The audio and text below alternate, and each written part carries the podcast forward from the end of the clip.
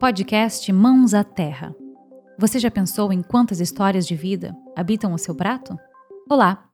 Esse podcast faz parte do projeto Mãos à Terra, um filme documental sobre a Feira de Agricultores Ecologistas de Porto Alegre, a FAI, feira pioneira que está completando 32 anos de existência agora, em outubro de 2021. Nesse podcast, a gente vai destacar alguns dos principais pontos e dados da pesquisa que vem sendo feita para o filme ao longo dos últimos três anos.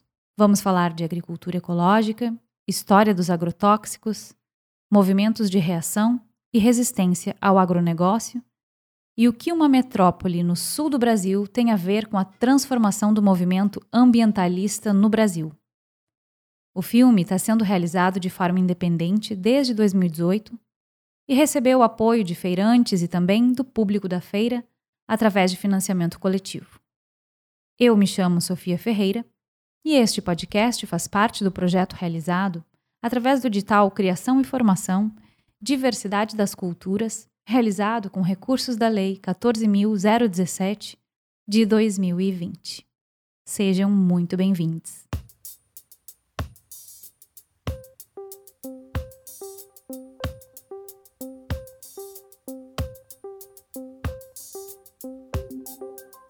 Feira de Agricultores Ecologistas, criada pela cooperativa Colmeia, é uma feira de alimentos e produtos ecológicos que existe em Porto Alegre desde 1989, na Avenida José Bonifácio. Para tentar explicar o que essa feira representa, a gente passa pela história dos principais movimentos sociais ocorridos nas décadas de 70 e 80 no Brasil e pela trajetória pessoal de diversas famílias. E antes disso, pelos acontecimentos que provocaram essas reações. Glaci Campos Alves é agrônoma ecologista e foi uma das idealizadoras da feira. Em entrevista para o documentário Mãos à Terra, que gravamos na sede do CEBB em Viamão, ela nos contou de seus questionamentos quando ainda era estudante, no final dos anos 60. Teve um momento de contestar o que estava vindo, contestar o, eh, os, os adubos químicos sintéticos da Revolução Verde, os venenos, que naquela época ainda não chamávamos de agrotóxico, a gente chamava de venenos, todo, todo o manejo com essa tecnologia que vinha pronta dos Estados Unidos, através dos nossos professores, doutores ou mestres, ela veio para é, institucionalizar a, a, a, agricultura, a agricultura verde, a famosa agricultura verde, que são a expansão de fronteiras, plantio de soja, plantio implementos agrícolas, tudo em grandes extensões, com muito veneno e muito solúvel sintético. Então, é, era uma tecnologia que agora, né, com distanciamento de, de um tempo, era uma tecnologia muito, muito agressiva, né, em todos os sentidos. Né. Foi a chamada Revolução Verde. Tudo começou nos anos 60, quando algumas empresas da Europa e dos Estados Unidos decidiram reaproveitar as sobras de armas químicas utilizadas na Segunda Guerra Mundial. As armas que dizimaram pessoas e devastaram as matas do Vietnã também eram eficazes contra pragas das lavouras. Junto de outras entidades, como bancos e governos, a indústria conseguiu redirecionar esses produtos para a agricultura, criando o conceito de defensivos agrícolas, e introduziu no mercado a ideia de que estes químicos estavam ligados à tecnologia e prosperidade das lavouras. No Brasil, esse movimento chegou com força no período da ditadura militar, principalmente a partir de 1964. Para o filme, entrevistamos o agrônomo Jaques Saldanha, que participou dos movimentos ambientalistas e também foi um dos idealizadores da feira. Então, na década de 60, quando começa então a soja a vir para o Rio Grande do Sul para ocupar essa área do Planalto, porque a soja entrou pelo Rio Grande do Sul. A Universidade Federal do Rio Grande do Sul faz um convênio com a Universidade de Wisconsin, dos Estados Unidos, e aí então começa a surgir o que depois se chamou de pacote tecnológico. Que então aí vem a soja, Vem o adubo, vem o agrotóxico e vem a máquina. Tudo isso foi depois que os militares deram o golpe em 64, né? Tanto que um dos projetos existia o, o Plano Nacional de Defensivos Agrícolas, o PNDA, que era então trazer as fábricas que a Europa e os Estados Unidos não queriam mais, porque já se sabia o que era, por exemplo, o DDT, e essas fábricas então foram transplantadas para o Brasil. Aí nesse momento então começa o grande projeto, infelizmente, do êxodo rural do Rio Grande do Sul, que era então quando então o pequeno agricultor começou a ser expulso da terra para que pudesse favorecer que o grande tivesse a máquina para poder então fazer os grandes plantios. A agricultura tradicional praticada há gerações pelas famílias agricultoras foi sendo desestimulada. Sem conseguir se sustentar, muita gente deixou o campo e as propriedades que recebiam incentivos foram avançando, mas não sem impactar o ecossistema e a saúde das pessoas que produziam e que consumiam alimentos com veneno.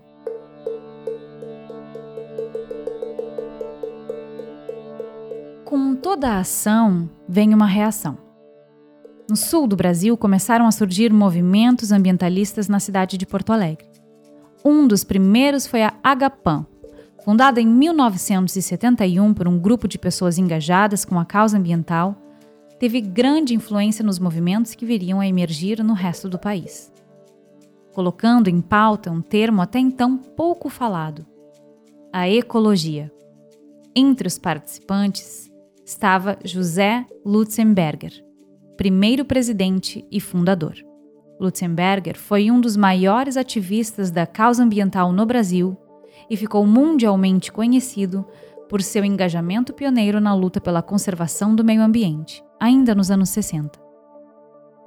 Nascido em Porto Alegre, ele inspirou várias pessoas que viriam a integrar o movimento ambientalista. Então, na verdade, o Lutzenberger trouxe essa visão da ecologia, trouxe essa visão assim de que tinha outra maneira de a gente se relacionar com a vida, com tudo. Fazia um questionamento assim sobre certo aspecto, ele politicamente ele fazia um questionamento bem interessante assim.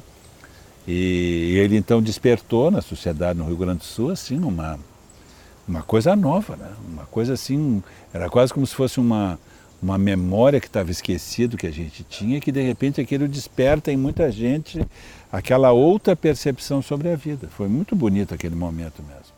O movimento ecológico no Rio Grande do Sul foi pioneiro no Brasil e nos anos 80 teve forte influência na elaboração de leis.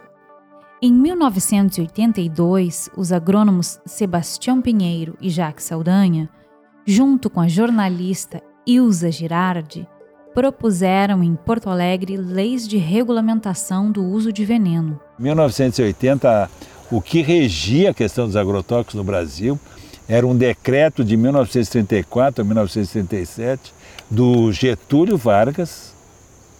Naquela época nem o DDT tinha sido descoberto ainda. E aí nesse momento também o Sebastião faz uma proposta que foi revolucionária mesmo, de a gente fazer leis e aí então nós fizemos, eu junto com ele, e junto com a Ilse, então nós três principalmente, nós fizemos então uma lei municipal e uma lei estadual. Nós, éramos 50, 50 ONGs dentro da Assembleia. Conseguimos então que a Assembleia fizesse uma lei, toda essa que foi escrita por nós. Porque só para vocês terem uma ideia, em 1980, os agrotóxicos que entravam no Brasil não tinha uma avaliação do Ministério da Saúde e nem se falava em questão ambiental, porque nem existia o Ministério do Meio Ambiente. Essa lei estadual sobre os agrotóxicos, então aprovada em 1982, foi a primeira do Brasil em nível estadual e abriu caminho para a aprovação de uma lei federal alguns anos depois. Com a colaboração de Jaques e do Sebastião, em 11 de julho de 1989, foi criada a Lei 7.802, a primeira lei federal a regulamentar e fiscalizar o uso de veneno agrícola, baseada na defesa do meio ambiente e da saúde humana. O Rio Grande do Sul é também uma das regiões pioneiras no boom da monocultura de soja na América Latina. E, por consequência, do uso massivo de veneno na lavoura. Foram em grande parte gaúchos que levaram o pacote de transgênicos mais agrotóxicos para o resto do país, fazendo passar a boiada na devastação do Pantanal e da Amazônia. 1978, um grupo espiritualista e filosófico chamado Grande Fraternidade Universal, a GFU, resolve fundar uma cooperativa para consumir e promover alimentos naturais e integrais. E assim nasce a Cooperativa Colmeia. No começo, foi montado um pequeno entreposto na garagem da sede da GFU, na rua Gonçalo de Carvalho, em Porto Alegre para fornecer alimentos naturais e vegetarianos para quem a frequentava. Os princípios do cooperativismo e do naturismo guiaram o início desse movimento que, ao longo do tempo, passou a olhar para a ecologia de uma forma mais ampla. Aí, quando a Glaci foi se trabalhar ali, foi que ela trouxe essa imagem, tanto que no início não tinha essa imagem de ecologista. Né? Por isso que eu digo que ela é uma pessoa importante, porque ela trouxe essa imagem assim do cooperativismo ligado à ecologia como eu disse, que ela viu na França. E depois, com a chegada do Nelson, aquilo que era uma coisa tão assim pequenininha, só com uma abóbora, uma coisa, o Nelson com esses outros jovens, que agora não me lembro o nome deles, eles começaram a ir buscar no mundo, né? Tudo, iam de ônibus e tal, e de moto e não sei o quê. Então eu tenho muita admiração por esse processo que eles fizeram. O pessoal da Colmeia passou a percorrer o interior do estado em busca de agricultoras e agricultores ecologistas ou quem tivesse interesse em produzir de forma ecológica.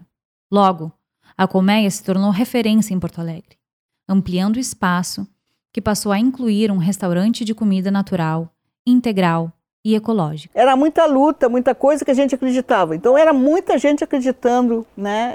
Era um movimento de diferentes formas acreditando no rural e urbano com essa nova sociedade ecológica, a gente chamava, sociedade do bem, agora dizem do bem viver, do bem-estar. É uma, uma sociedade que a gente queria, claro que junto vinha a questão do uh, questionar o imperialismo, questionar o sistema capitalista, isso vinha junto. Mas como era, nós éramos da, do movimento ecológico, essas nossas bandeiras de vida, de saúde, saúde na vida para todos, né, tanto para o ambiente como para o ser humano, era também a nossa bandeira maior, vamos dizer, né?